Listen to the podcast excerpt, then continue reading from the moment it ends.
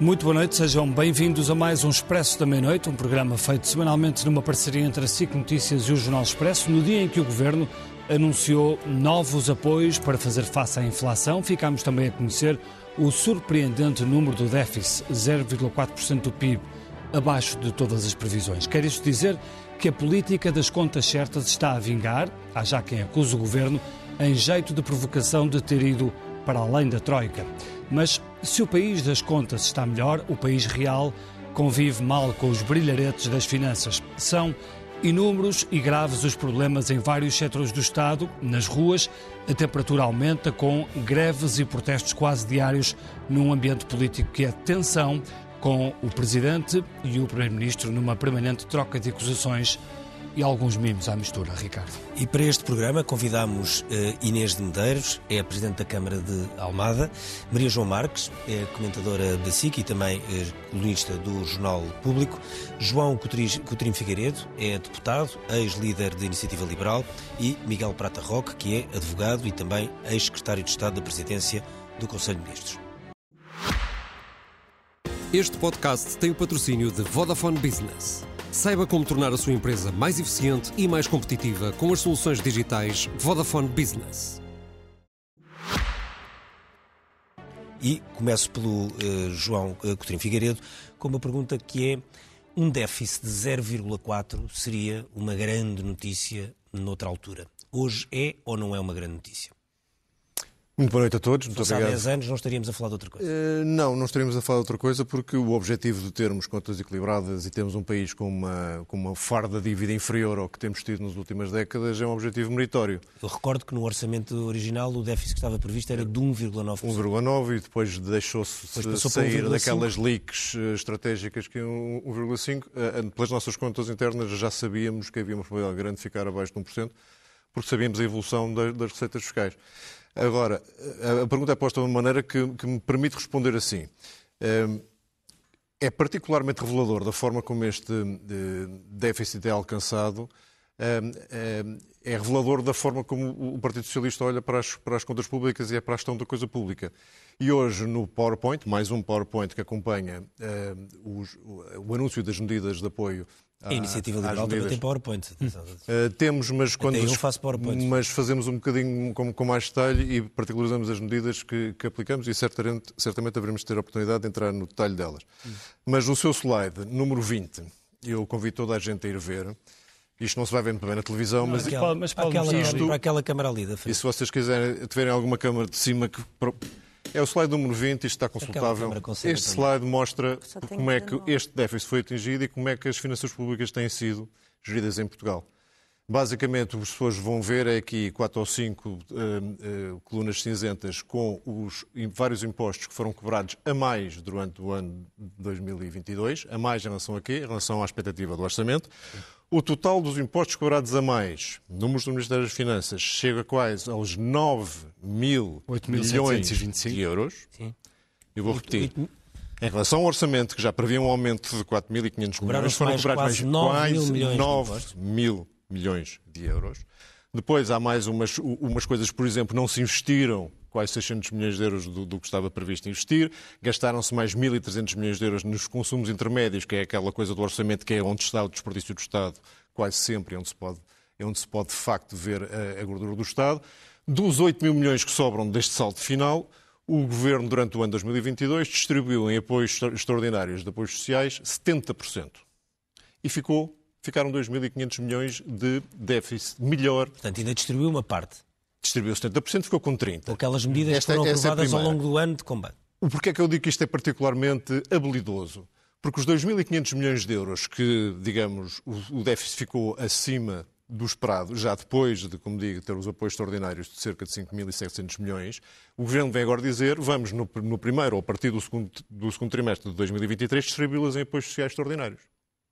Certo, Aquilo que em 2022... Falar, nós somos ainda um dos países mais endividados do mundo, um dos países mais endividados da Não estou por isso em causa. Estou só, estou só a chamar a atenção dos, estou só, estou só a chamar a atenção dos portugueses para que não sejam enganados outra vez, porque o que está a acontecer é No final do primeiro trimestre de 2023, hoje, estão a ser conhecidas uh, no, uh, medidas que vão custar 2.500 milhões, incluindo os 900 milhões do pacote de habitação de há, de há um mês atrás, mas, portanto, tudo junto 2.500 milhões, mas num ano em que já sabemos que a inflação vai ficar outra vez bastante acima do que estava escrito no orçamento portanto, de 2023. Vai ser outra vez mais, outra, mais receita. Daqui a um ano, se as pessoas certo, não, não, João, não tiverem alguma, algum sabem, qualquer subida de meio ponto percentual nos juros da dívida podem representar quase mil milhões em juros. Correto, mas... Portanto, é natural que, que os juros da dívida possam subir. Mas eu próprio não, não acreditaria que tinham sido cobrados quase 9 mil milhões de, de, impostos a mais do que estava previsto. 9 mil milhões, são, ao... são três tapos. Deixe-me passar ao Miguel, ao Miguel Prata Roque. Miguel, uh, com, com, com o país uh, real, se assim se pode dizer, com, a atravessar tantos problemas, com os portugueses com muitas dificuldades uh, diárias face à inflação, esta história uh, e este número bonito, de facto, 0,4%, uh, eh, é mais difícil de explicar aos portugueses ou não? Eu acho que sim. Principalmente é difícil explicar aos portugueses porque é que quem trabalha perdeu salário ao longo do último ano. vou explicar porquê. É porque os funcionários públicos em 2002 tiveram apenas um aumento de 0,9%. Ora, acontece que a taxa de inflação foi de 7,8%, o que significa que perderam de poder de compra 6,9%. Isto equivale, se nós tivermos em mente que há 14 salários mensais, isto é, equivale a perder um salário por mês durante 2022. E, portanto, eu acho muito bem que o Governo corrija esta situação relativamente aos funcionários. E está a corrigir com as medidas anunciadas não está a corrigir, hoje? Eh, não está a corrigir tanto quanto deveria porque vai aumentar 1%, porque houve um diferencial. Estava previsto que a inflação fosse de 7,4% em 2002 e, pelos vistos, foi de 7,8% teoricamente, podia, se quisesse corrigir só o diferencial, teria subido 0,4, que é a diferença efetiva. Fernando Medina verdade, dizia hoje na conferência de imprensa que está a redistribuir tudo o que ganharam a mais. Não é isso que eu vejo, uh, face à análise daquilo que aconteceu em 2022. Mas eu não falo só dos funcionários públicos. Os trabalhadores do setor privado estima-se que ganharam em 2022 apenas 3,6. Apesar das entidades patronais em dezembro de 2021, estimarem que iam aumentar em 5 a 6% os salários. Mas depois, na verdade, quando vemos os números, em 2022 o setor privado só subiu uma média de 3,6%. E sobe uma média de 3,6% porque foi obrigado a subir o salário mínimo nacional, que tem uma subida muito superior a estes 3,6%, o que significa que as pessoas que ganham acima do salário mínimo nacional receberam muito menos do que mais 3,6%. E a inflação do ano passado, a 31 de dezembro, registra-se em 7,8%.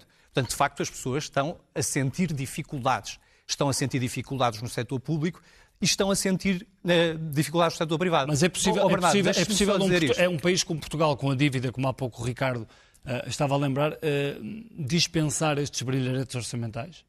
Deixe-me só dizer isto. Quem não está a perder dinheiro são os dirigentes de topo das empresas.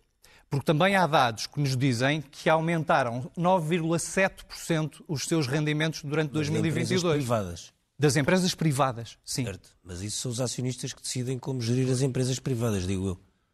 Eh, certo, mas nós, eh, vamos lá ver. Nós não podemos viver numa sociedade. Estou, não, não, nós não, precisamos, não, podemos, podemos viver, viver numa sociedade vivemos. em que a criação. Certo. Vivemos, mas podemos alterá-la. É ah, é para isso é que nós estamos colocados no mundo, estamos colocados no mundo para olhar para o mundo, para refletir no mundo certo. e para depois propor alterações a esse mundo que vemos. Mas isso não é o não governo... podemos conformarmos com um mundo em quem cria valor. Não estou a dizer que em quem cria valor são os trabalhadores. Nós estamos a falar, e quem beneficia mas, Miguel, do valor nós estamos a falar são aqueles que gerem as empresas. Mas, Miguel, como sabe, uma economia é composta de muitos agentes, centenas, milhares, milhões de agentes. O Estado é um, um grande agente, as empresas outros agentes. Agora, o Estado pode definir uma série de políticas públicas. Pode... Está a definir. Certo. Vamos lá ver. Agora, não, pode, não consegue se definir se uma empresa X quer pagar mais ou menos aos seus gestores. Não, e já a cobrança de lucros Podemos achar isso imoral e, e há muitos casos em que são imorais e tal. Agora, a decisão é um bocadinho difícil de fazer pode por decreto. Pode taxar, pode adotar políticas públicas que permitam reduzir a decalagem entre Taxar aqueles... mais? Pode reduzir a decalagem entre aqueles que recebem muito mais. e recebem pouco. Sim. Pode impedir que sejam, Sim, sejam mudadas as sedes fiscais dessas empresas para que as holdings Isso façam. Não pode. Não, pode. não, o Miguel é jurista, sabe que não pode. Não Bom. pode. Pois já, oh, já, oh, agora vou, mas não pode. Oh, Ricardo. Eu, nomeadamente, eu sei que esta semana, por exemplo, fez um tweet sobre o Jerónimo Martins. Bem, a maior parte dos, dos, dos receitas de Jerónimo Martins são no estrangeiro e, portanto, nem sequer há grande Estou a falar da distribuição sobre... de dividendos de Sim. acionistas. Não estou a falar... Não, mas sabe que não pode. Não estou a falar legisla... de IRC, Repare, Não ponha aqui a defender as empresas que não estão aqui, não é esse o meu papel. Mas tanto podem que mas... lá estão. E, portanto, quando mudam, quando uma holding muda, eu não sou de direito, mas quando uma holding muda a sua sede fiscal para a Holanda, legalmente dentro da União Europeia pode fazê-lo. E nem sequer é uma offshore. O que eu estou a discutir aqui é que houve 7,8% de inflação e houve Sim. uma repartição desigual e injusta dos certo. custos dessa mesma inflação. Mas eu, a minha pergunta é, o que é que isso tem a ver com o que nós estamos aqui a falar? Vocês é que deslocaram a discussão não, para senhor. esse tema. Bom, eu gostava então vamos passar então, a Maria João. Maria João, okay. pergunta é, o, ter duas perguntas numa só, ou com duas partes. Uma, este pacote de hoje e o pacote da habitação, que já tem sido apresentado, teve uma apresentação geral, uma apresentação particular a semana passada das medidas de apoio às rendas e às prestações aos chamados juros bonificados, e na próxima semana vem o fim do pacote. As duas coisas juntas são uma espécie de uma tentativa do governo de tentar, um, ter a grande ter a iniciativa política do seu lado, dois, tentar mostrar que está de alguma forma a tentar corrigir as simetrias de que o Miguel estava a falar? Uh, bom, boa noite. Eh, eu penso que esta, hoje, as medidas de hoje foram, sobretudo, uma tentativa de quebrar uh, vários ciclos políticos que estavam a correr muito mal ao governo, não é? Uh, desde o pacote mais habitação, uh, que, Claro que já foram aprovadas as medidas de apoio às famílias nos créditos e nas, nas rendas, quando a taxa de esforço é muito grande e quando as rendas pesam muito nos, nos rendimentos. E, portanto, hoje estavam aqui a dar os bombons governativos que tinham que dar. Eu, eu, eu queria só aqui, eu não queria. Uh, uh, também tenho sido tão crítica do governo e acho que merece muitas críticas ultimamente, mas eu também tenho que dizer uma coisa que eh, eu não queria fazer aqui a defesa do governo, mas apesar de tudo, eu não fiquei uh, aborrecida com este 0,4% de déficit. Uh, estamos a, a começar a ver alguma agitação nos bancos, Uh, não sabemos bem o que é que vem aí. Claro, uh, e, claro. E, e, aí eu tenho que dizer que eu sempre sempre fui defensora de contas públicas controladas, déficits orçamentais uh, controlados, sustentabilidade a longo prazo, Sim, contas públicas, tudo isso. Dívida pública a descer, até porque estava em patamares altíssimos, não é? Há, há mais de 15 anos, portanto, é, é preciso ir por aí. O meu problema com o governo não é estes brilharetes. Eu penso que estes brilharetes, apesar de tudo, de facto, não se notam nos, nos, hum, nos ordenados ao fim do mês, mas notam-se, por exemplo, se calhar na conjuntura económica e de não haver tanto desemprego, porque, apesar de tudo, as empresas ainda têm aqui uh, alguma credibilidade, a procura interna, uh, pronto, que vai funcionando, não estamos com, com desconfianças europeias, portanto, não há aqui empresas europeias e bancos europeus europeus a cortar financiamentos. Portanto, e isto tudo é um bocadinho invisível, mas é, é bom, é bom para a economia. Portanto, Uh, estes, estes 0,4% eu penso são uma boa notícia. O que eu não critico no governo nestes 0,4% é que não é uma política assumida e nota-se que, e ainda mais, sinceramente, eu tenho, tenho para mim que é ainda mais uma política mais central que nos tempos de Passos Coelho, uh, a dívida pública e o déficit agora são ainda um dogma mais férreo do que eram ah, nos tempos da Troika. E isto para um governo de esquerda, claro que não querem assumir, não é? Não querem assumir e porque não Aliás, vão gastar muito criticado pelo PCP e o Bloco de Esquerda por causa disso. Ah, e até pelo PSD, incrivelmente, ocasionalmente, não é? E isto nota-se, lá está, uh, neste pacote que uh, agora tem 2.500 milhões de ajudas às famílias 2.500 que sobram.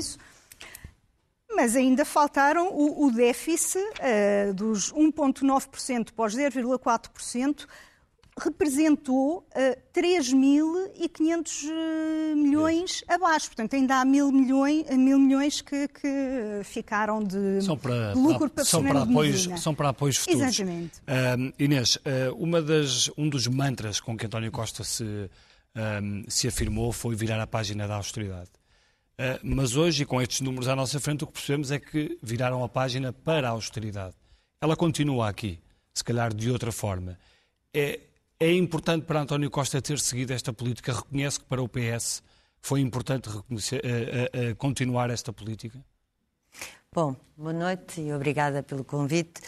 Uh, vamos lá ver, deem-me só um momentinho. Eu acho que uh, há dois conceitos que se fala sempre em relação à economia e às empresas, que é estabilidade e coerência. E eu acho que nestes momentos de grande incerteza que os portugueses estão a viver, porque são momentos difíceis para todos nós, uh, depois de dois anos de pandemia, a guerra, a inflação, e portanto e é, são fenómenos que já nem sequer conhecíamos, era bom que usássemos estes dois conceitos, não apenas para as empresas, mas para as pessoas. E eu acho que neste momento deve estar muita gente muito baralhada a ouvir reações e contra-reações a estes números e aos déficits. E eu até provavelmente não estarei de acordo com muita coisa do que a Maria João defende, mas eh, tenho que saudar, sim, vamos ser coerentes. Este número do déficit é um bom número. Qual é que é aqui a diferença? É que este número não é conseguido nem com cortes de salários, nem com cortes de pensões, e já vou à inflação, nem, nem com uma política Mas de é contenção. Com cobrança de eu impostos. era, eu era ah, e, e, também posso aqui, ir à, cobrança João, de E como explica este gráfico, com cobrança peço, de impostos... Eu peço desculpa, a cobrança de impostos também não é com o aumento da taxa dos impostos, é sim com uma maior receita cobrada de impostos, porque a economia também está a crescer. Está bem, mas um, ah, Estado, mas não, um Estado completamente depauperado também. Por é? outro lado, por outro lado, e eu estou bem colocada para o fazer por duas coisas. Não só era deputada na altura da Troika, portanto sei bem o que passou pelo Parlamento e não tem nada a ver com a política atual. Por outro lado, neste momento também estou ah, na vida autárquica e sei bem as dificuldades e os desafios que todos nós temos, inclusivamente com salários muito baixos, que é uma coisa que, que o Primeiro-Ministro tem dito sistematicamente. Nós temos um real problema de salários baixos e, portanto, havendo uma folga, de facto, tendo déficit a 0,4%, temos que pensar seriamente numa política salarial que seja mais forte, porque, contrariamente àquilo que se defendia na Troika, eu acredito que a procura é um elemento fundamental para garantir a, a vivacidade da, economia. Volto a lembrar, as políticas da Troika era reduzir ao máximo a procura, baixar salários, baixar a procura, porque uh, era assim que se estava a reduzir. Aliás, que é uma política que volta meia e por isso é que o déficit, eh, este 0,4, apesar de tudo uma boa notícia, é uma política que volta a aparecer volta e meia. Ainda há pouco tempo ouvimos, de facto, dizer, bom, estes apoios extraordinários de combate à inflação oh, oh, não se estiquem, nós estamos porque a, senão nós estamos a discutir duas coisas diferentes. Juros, nós todos nos lembramos subir. bem do período da Troika, Pronto. aquilo era o que tecnicamente se chamava uma desvalorização interna, não vendo uma desvalorização da moeda, da moeda era o que certos economistas achavam era a maneira de se fazer uma desvalorização da moeda errada, de outra forma. Não estou a dizer isto, estou a dizer agora nós estamos. Agora, só que agora nós estamos numa situação completamente diferente. Exato. Já passaram muitos anos, felizmente, uh, estamos numa situação diferente, estamos numa situação de inflação, de crescimento da economia, Sim. numa situação de emprego muito mais favorável do que era na altura, não tem nenhuma é. comparação, também numa moeda única, enfim, mais organizada e com o sistema financeiro também, embora haja de facto muitas ondas de choque neste momento a nível internacional, ainda hoje houve grandes na Alemanha e há poucos dias na Suíça, a questão é se neste momento se o governo não devia, apesar de tudo, ter uma trajetória do déficit ligeiramente diferente, que permitisse fazer apoios mais eh, amplos e se calhar antes do tempo ou não tão tardios, ou, ou baixar os impostos de alguma forma para não ter, não ter tanta receita e pudesse essa, esses, esses impostos estarem diretamente na economia. É uma questão de, de escolha eu, nesse eu caso. Eu escolheria uma terceira via, que eu acho que é muito importante podermos aumentar salários. Mas eu também giro uma Câmara e também sei o que é que significa um aumento de salário na função pública, que seja 0,9% ou que seja 1%. E também tenho a, a, perfeita consciência que quando aumentamos salários, que eu considero que é uh, fundamental... Impostos é, baixar impostos é devolver liquidez às pessoas também, não é? É assim, nós não podemos é, é, é ter sol na era claro. e, e, o resto no naval. Não, ou se calhar, ou se calhar é, não podemos é cobrar tantos impostos ao longo do ano. Mas, mas, eu acho, e sempre defendi, portanto, eu não acho que, que o mantra do déficit deva ser uh, sistematicamente estes números. Acho que, felizmente, temos uma margem até aos 3%. E acho que estas riquezas devem ser distribuídas. Acho que nós temos que pensar como é que as vamos redistribuir. Eu não tenho dúvidas que neste período de crise precisamos de apoios excepcionais. Ponto 1. Um. Eh, neste momento as pessoas têm que poder enfrentar causa, é? uhum. os Mesmo apoios no tema do pacote de habitação, ninguém pôs em causa questão, as medidas da semana pronto, passada. A outra questão é saber o que é que nós a, a, encontramos como despesas permanentes e que vão ser permanentes a, é, e eu acredito que temos margem para começar a pensar em subir impostos. João, Mas quando subimos impostos, subir temos que subir tudo o resto. Subir. Eu queria só dizer... Subir impostos? Ah, não, ah, subir ah, salários. Ah, não quero subir mais impostos. Não, não, subir João, salários. Eu queria só dizer uma coisa. Deixa-me só fazer uma primeira intervenção não ficou claro. Não, o 0,4% o 0,4% é uma excelente notícia ah. E, e, não, é uma excelente notícia. Pronto. O problema é como é que foi atingido. Porque nós, quando queremos um saldo relativamente uh, saudável como este, podemos uh, gastar menos ou podemos ir buscar mais receitas. Portanto, chamar barreirete orçamental a uma coisa que é baseado num, num, sacrifício brutal de pessoas que pagaram 9 mil milhões de euros a mais do que, que estavam à espera de pagar, desculpem lá, é, é a maneira errada de abordar Não, mais os 3 milhões de pobres, mais uma classe média completamente e que, asfixiada. E o, exato, e, e, o que eu quero chamar a atenção, foi por isso que eu comecei exatamente por este exemplo, é esta maneira de gerir orçamentos com cargas fiscais descontroladas e com uh, despesas igualmente descontroladas. Eu, quando tiver tempo olhar para estes consumos intermédios, tenho a certeza que vou encontrar aqui coisa muito mal gasta, mas muitas. Isto é juntar aos 8, 8 ou 9 mil milhões de euros de consumos intermédios que o Estado já tem. Esta maneira de gerir vai fazer com que nós estamos aqui, quase 50 anos depois do 25 de Abril, a ter que fazer pacotes de emergência social quando há contas das pessoas que sobem 100, 100 euros por mês. Estão-se a fazer pacotes de emergência em muitos países europeus. Ah, não, e... é, é este nível, não. Da Europa está a todo nível, nível, a todo nível. Nós temos quatro, quase metade da população, mais 40% da população, em risco de pobreza. Isso é outra questão. Não, é a questão. Ah, não, não, é, estou a dizer é que... Tem... Portanto, tendo pessoas em risco de pobreza, é óbvio... pacotes de apoio em França, nomeadamente o tema da energia. Vou dizer uma coisa que gosto muito que eu em. Só estou a dizer é que não venho só uma conversa do 25 de Abril. É nestas circunstâncias os liberais acham que o Estado deve devolver o dinheiro, o dinheiro que cobrou impostos. É nestas circunstâncias. É para isso que serve, para as pessoas não passarem verdadeiras dificuldades como estão a passar. Agora, como custa é estarmos em 2023 e, e uma, uma inflação que é é quase uma brincadeira comparada àquela, com aquelas que eu me lembro de viver quando era miúdo, que obriga pacotes de emergência social porque há, há, há variações de 2 ou 3% na taxa de juro ou de 6 ou 7% na inflação. Ah, bem, mas, é preocupante. Mas Portanto, qual, era, qual era a solução? Era não, não fazer não, estes pacotes sei, de emergência? Não, a, a, solução é termos tido a capacidade de pôr o país a crescer como outros fizeram durante estes 20 anos, que não aconteceu. O estudo do Banco de Portugal da semana passada que diz que os salários dos licenciados, em termos reais, desde 2000 subiram, não sei se estão preparados para o número, 1% é um autêntico atestado de incompetência a todas as pessoas que geriram a política económica em Portugal desde o ano 2000. É impossível. Como é que um país, incluindo a União Europeia, consegue, às pessoas que, que incentiva a estudar, que, que diz que vai haver um futuro melhor, e paga-lhes hoje mais 1% em termos reais do que pagava há 20 e tal anos?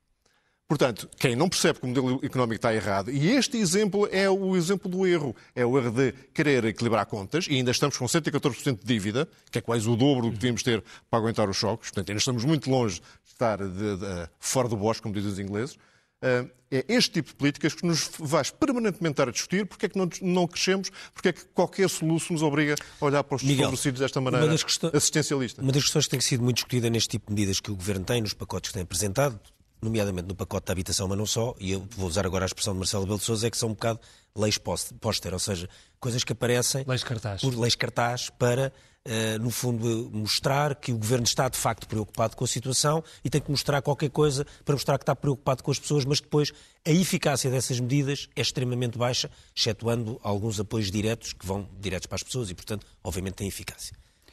Hum, eu acho que só quem não beneficia desses apoios é que o pode dizer, porque reparem bem, Houve, houve de facto receita extraordinária não, em 2020. se uma medida tem ou não tem efeito, mesmo que não, tenhamos, se não sejamos alvo desse efeito, digo eu.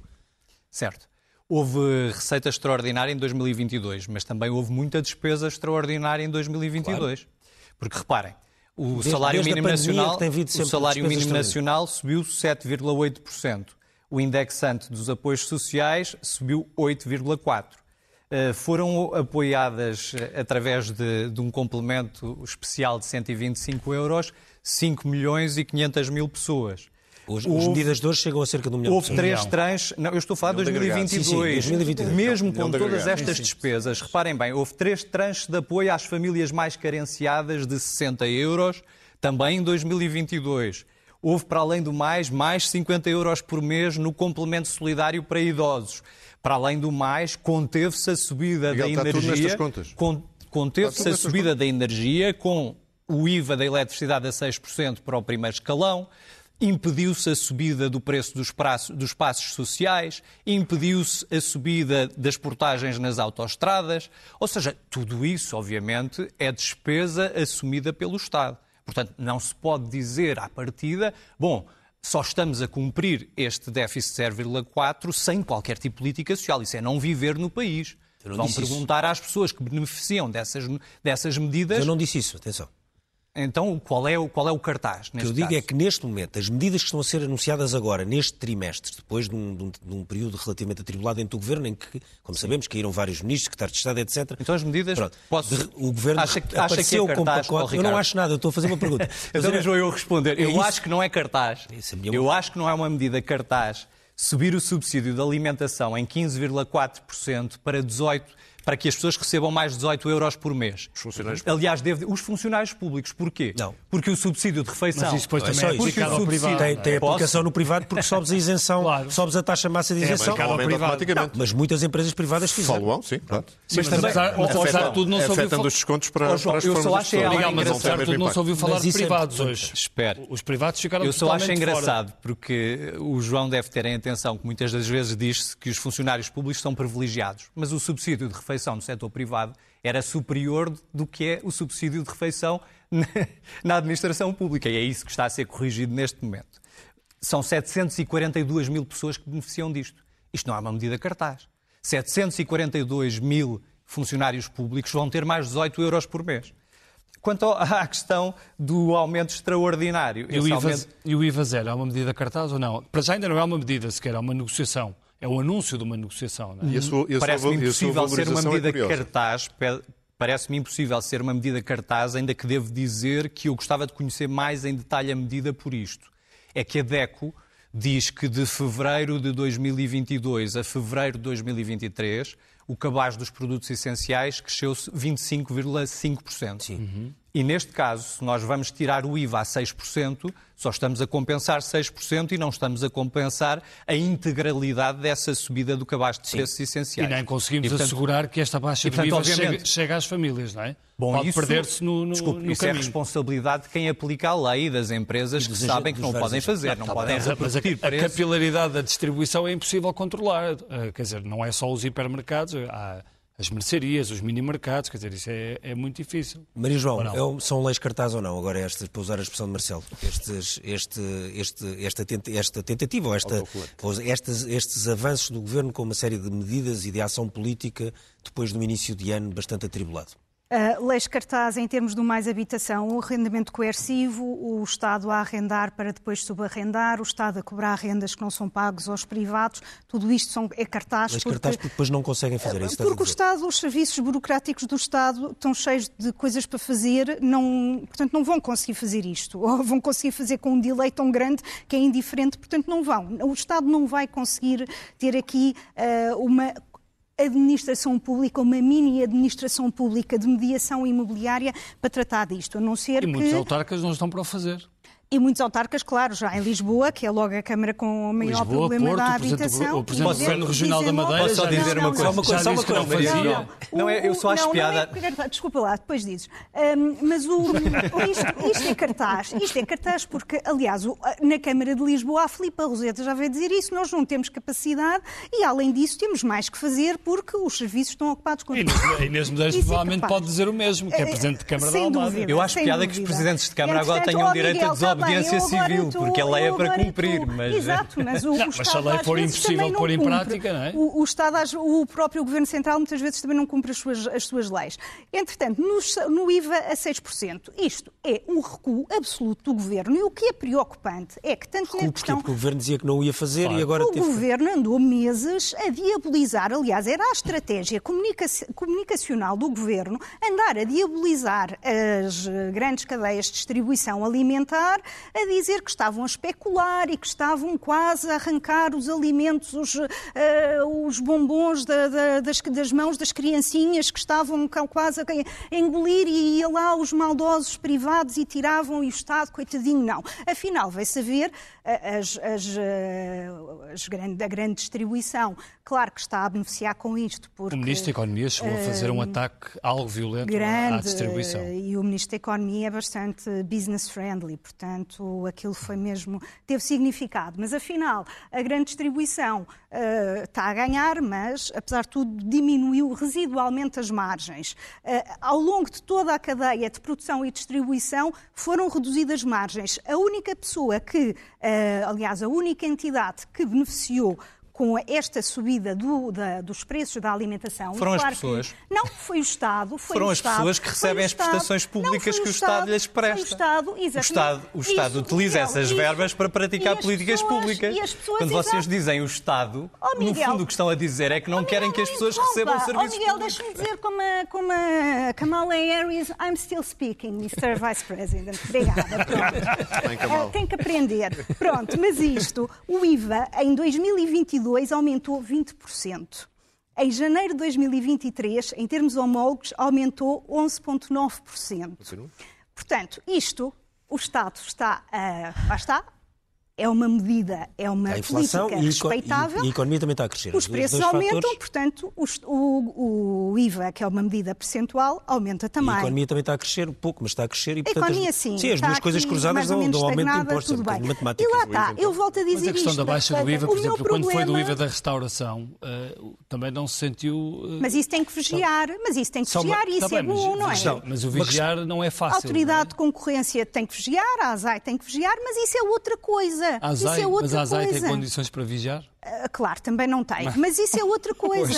e apesar de tudo, a censura pública Inês, também tem funcionado com Inês, os preços da, da alimentação. É Porquê é que defendes a lei, a lei cartaz?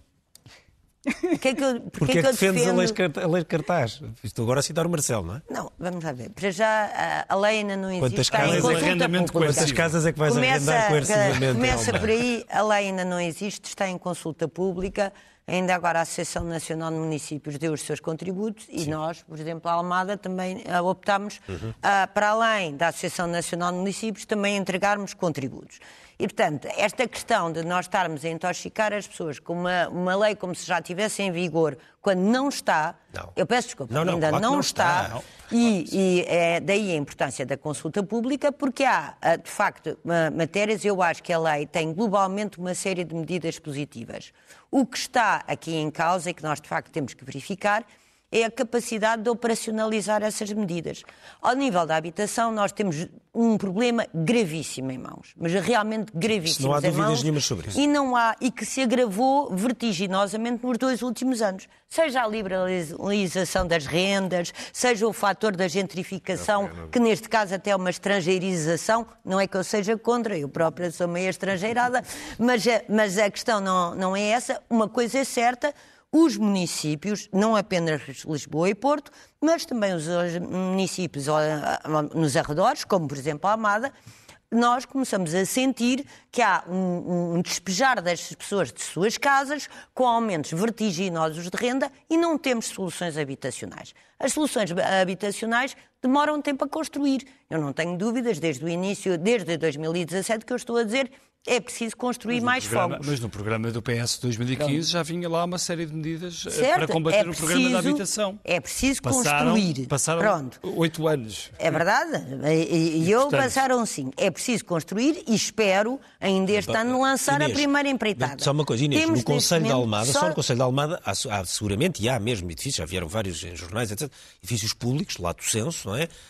abandonados. Há muitos. Não, há uns militares, há uns etc. Certo, Pronto, mas não dizer, é... Quando eu estou a dizer é, é todo, não... todo o Estado que poderiam eventualmente ser transformados em habitação. Certo, Ricardo, questão... mas há um mas problema. Mas a Inês fez o, esse o problema, o problema, fizemos e ainda agora voltámos a pedir e pedimos os e quantos edifícios. edifícios. E quantos edifícios uh, da Câmara têm disponíveis para transformar para. Não tenho muitos. A Mas sério, não. não... Mas quantos tem? Tem, temos frações, temos edifícios soltos. Não, nós, nós não temos uh, não, praticamente nenhum. Não, quando estou a dizer do Estado, Estado, é uma fração aqui, outra ali. Agora, seja como Na for. Trafaria ali um são, quartel, uma coisa Já pedimos o quartel, para ficar com o quartel, Pronto, que estava previsto para uma residência de quartel estudantes. não é uma fração ali, é uma fração O quartel aqui. dá para muita quiserem, gente. podem dar. O quartel dá para muita gente, sem dúvida nenhuma. Fizemos o pedido do quartel.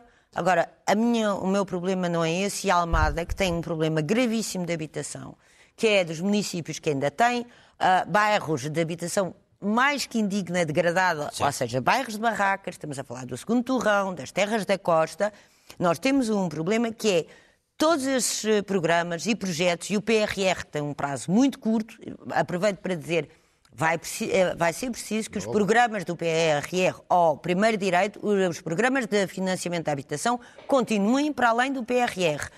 Porque o prazo para execução e para construção é muito longo. O que é que este pacote de medidas vem tentar? E nesse sentido é que eu acho que é muito mais do que um cartaz e vamos é trabalhar em conjunto para conseguir operacionalizar. É que nós precisamos, começamos a precisar de respostas agora. Nós próprios municípios já estamos a dizer, ok, vamos eh, construir, mas agora é adquirir. É adquirir o que houver no mercado. É porque a, eh, a urgência começa isso a ser tal. Isso aumenta os preços. Uh, claro, e isso é outro problema. E é que a certa altura estamos nós, entidades públicas, também, pelos direitos de preferência, etc. e tal, a contribuir para uma especulação do próprio mercado.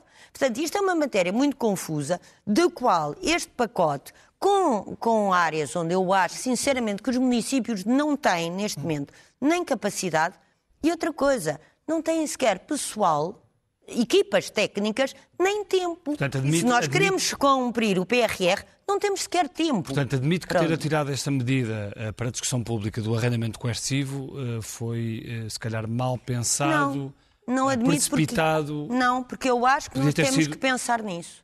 Eu acho que com a carência de habitação. Muito, não assusta as pessoas, não, não, é, não é inexecuível totalmente? Eu vou-lhe dizer, eu se calhar gostava que algum. Quem tiver uma casa vazia fique assustado e que alugue por conta própria, sem que o Estado intervenha. E se a pessoa não quiser alugar? Certo. Eu acho há um que. Direito a, perante, há um direito à propriedade, não é? Há um direito à propriedade, mas também há um direito à habitação. E aqui fala uma autarca que eu sei que se não arranjarmos rapidamente uh, uh, soluções habitacionais, eu sei o que é que as pessoas vão fazer. Vão construir barracas. E, portanto, é essa gravidade que nós temos que ter em atenção. No outro dia estava a ouvir o seu presidente da Câmara do Eiras que dizia a mesma coisa. Cuidado, nós, sim senhor, o programa de financiamento, de construção, de reabilitação, tudo isso é fundamental. Há um tempo que é incompressível. Está a acontecer em Almada? Está a acontecer em Almada, mas há um tempo... Está. Como alternativa? Está. está nós já vimos, não em proporções uh, enormes, mas em alguns bairros, que é os bairros que nós vamos acompanhando, já sentimos, às vezes até pode não ser uh, mais construção, uhum. mas é num, em núcleos que já estão mais consolidados, gente mais gente a viver lá.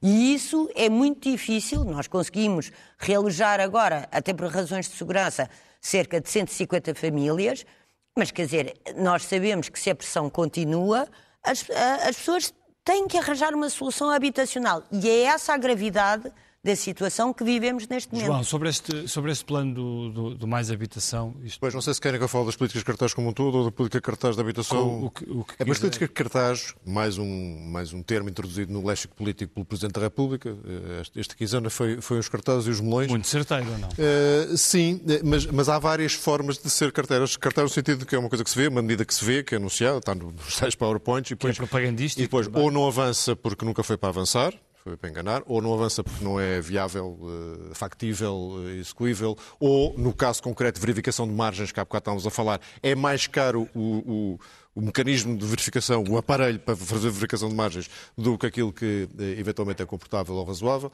Há várias formas de não chegar lá. No caso da, da, das políticas de habitação, Há, em minha opinião, no dia 30 veremos, quando o Governo anunciar, há pelo menos das 15 medidas que foram anunciadas em fevereiro, Houve duas que foram já avançadas, que eram, que eram de facto de emergência e de apoio. Eram as mais Das outras três, eu, eu creio que três vão ser eliminadas ou muito suavizadas. O arrendamento coercivo já aqui Sim, foi falado. Quanto mais não seja porque a sondagem da Aximagem ainda hoje no DNTSF mostra que há mais metade dos portugueses que acham isso uma violação de propriedade privada. Ah, e o Primeiro-Ministro eh, já se começou a suavizar o discurso em relação Sim, não tenho grande dúvida sobre isso.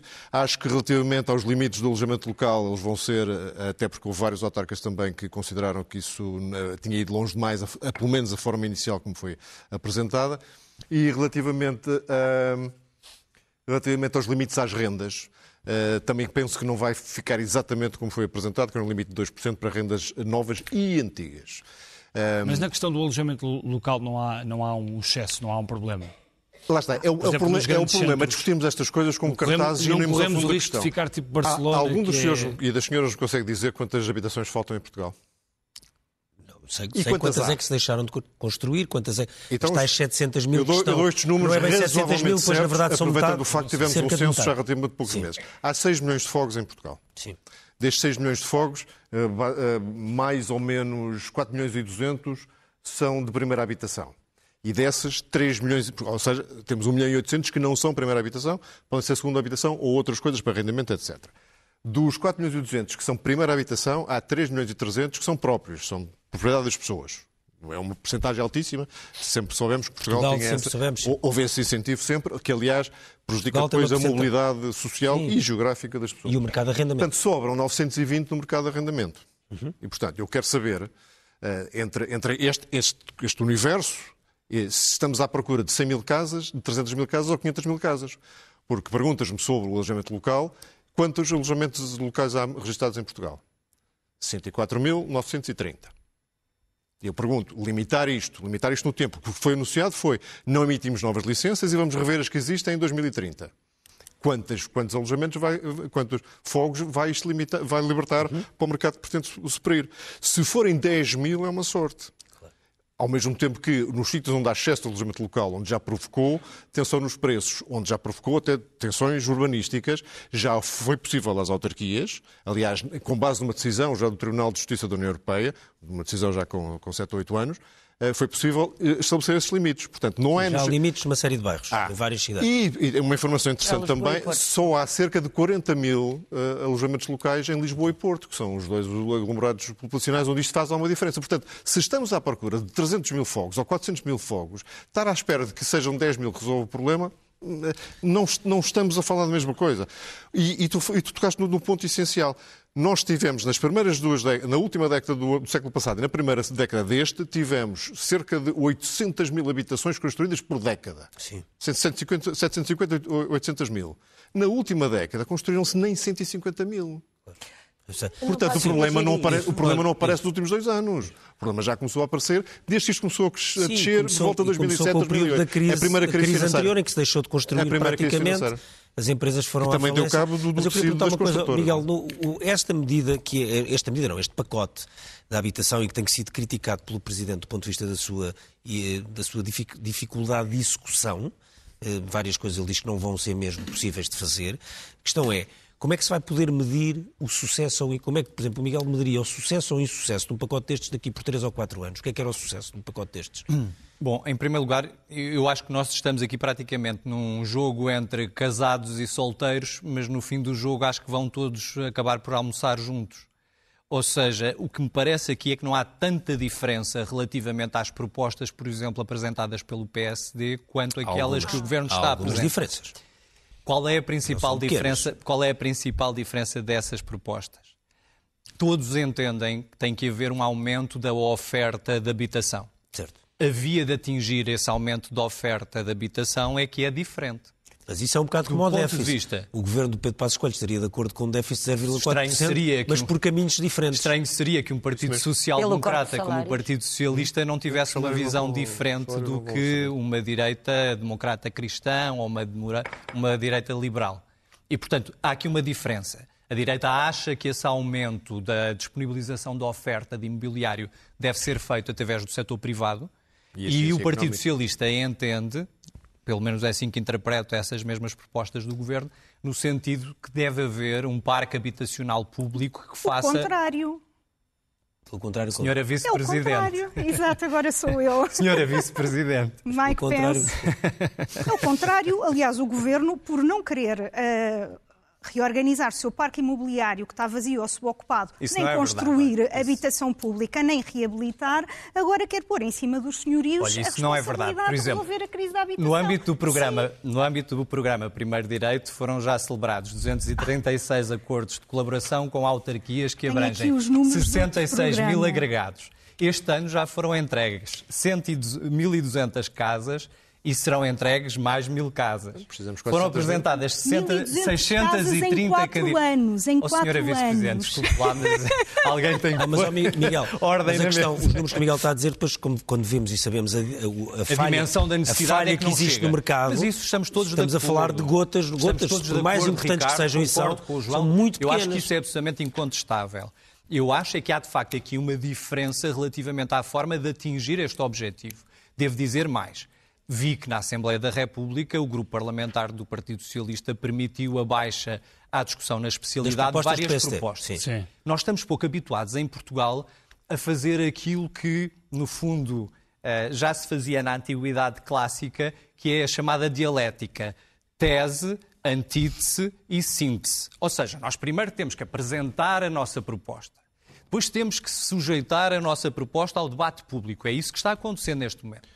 E no Parlamento, daqui a uns meses, faremos a síntese. Ou seja, veremos quais são as medidas que podem ou não podem ser implementadas com os contributos das autarquias locais que, têm, que têm, estão a ser ouvidas e terão a oportunidade de continuar a ser ouvidas. Obviamente, são um pivô absolutamente essencial para a execução destas medidas.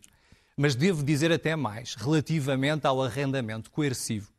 Eu parece-me, aliás, que essa medida é uma medida absolutamente dispensável, desde que se possa, por exemplo, aplicar efetivamente uma contribuição extraordinária de IMI relativamente aos prédios que estão abandonados. Já existe na lei Já e, que, e que é a solução lei, que se faz, no, a solução que existe noutros países. É onera-se muito. Já existe na lei desde 2006. Do ponto de vista fiscal, as casas vazias. Mas o que é verdade é que as autarquias não têm aplicado essa contribuição extraordinária de IMI. Já existe em 2006, foi reforçada em 2019. Aliás, nós devíamos começar a refletir em Portugal porque é que o financiamento das autarquias locais está tão dependente da construção imobiliária.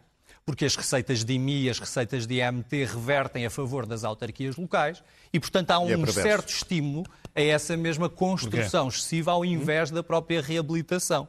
E, portanto, na minha perspectiva, uma solução que passasse por uma contribuição extraordinária sobre essas casas que revertesse para um Fundo Nacional de Habitação, que permitisse a reabilitação do edificado público, resolveria esta situação. Agora, a questão do arrendamento, do, do arrendamento coercivo foi uma questão essa sim, de facto, de cartaz ideológica. Mas sim, eu mas, acho que quem abrandiu. Mas que para o Primeiro-Ministro foi importante que, aliás. Mas, governo, mas atenção, mas foi... a Ministra defendeu Não, e o Primeiro-Ministro, aliás, o Primeiro-Ministro recorreu ao arrendamento coercivo que já está na lei. Eu posso, eu posso falar assinado... aqui uma coisa que é assim: eu tenho que defender as autarquias. Não é? As autarquias, no, ao, ao nível da reabilitação, têm feito um trabalho enorme. Só que há, de facto, um grande sistema de isenções fiscais ao nível das autarquias.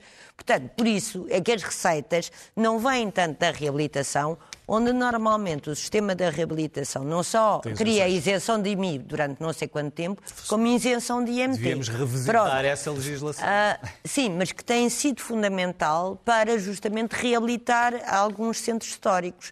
E o que significa, a nossa preocupação agora é que esta medida que foi muito positiva, de facto, se for depois para alojamento local, acaba, vira-se, é, é, torna-se perversa, porque aquilo que foi a reabilitação de muitos prédios que já estavam devolutos, que já estavam vazios e que de alguma maneira voltaram a existir graças a isso e que as autarquias abdicaram de receitas de reabilitação para isso, depois ao irem para arrendamento local, que é esse o problema, o que fazem é contribuir para a descaracterização dos tais centros que nós queremos reabilitar.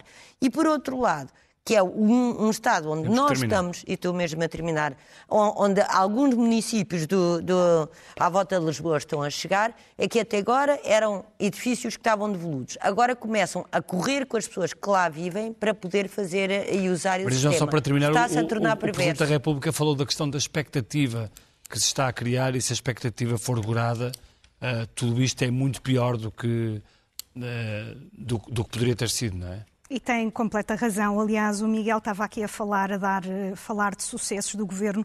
Foram realizados 263 contratos do primeiro direito e 950 contratos do programa de arrendamento acessível. É um sucesso.